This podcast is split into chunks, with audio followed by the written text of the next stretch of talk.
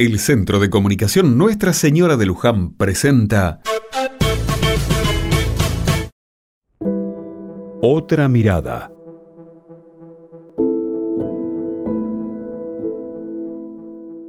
Un día quedamos en encontrarnos para ir a la Plaza de Mayo. Yo trabajaba en ese momento, así que no fui a, la, a esa reunión en, Plaza de Mayo, pero fue Esther de María Ponce de Bianco y me dijo, quédate tranquila, yo después te aviso, voy a tu casa y te digo lo que resolvimos. Ese día se encontraron 14 personas, 14 mujeres. En la Plaza de Mayo, que eh, cruzan la gente de los bancos y todo, no había nadie. Y nosotros lo que queríamos hacernos visibles, aunque sea que los pocos que pasaban nos vieran.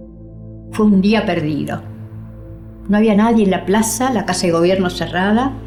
No encontramos nada.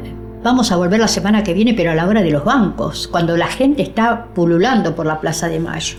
Era jugarse todos los minutos de la vida, porque teníamos dentro del cuerpo algo que nos empujaba a que no podemos parar. Estábamos orgullosas de lo que hacíamos por los hijos. ¿eh? Cuando empezamos a caminar en la plaza no sabemos qué día, porque primero estábamos paradas.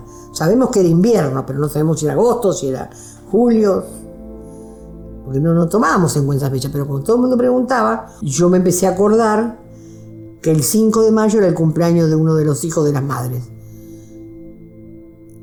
Y yo dije, fue el sábado anterior. Entonces al recorrer el almanaque del sábado anterior era ese, 30 de abril. De ahí en más, la historia es conocida. Cada jueves en la tarde algunas madres, familiares, amigos y peatones de la zona rodean la plaza pidiendo conocer la verdad, recordándonos lo que alguna vez fuimos y lo que podemos ser como sociedad.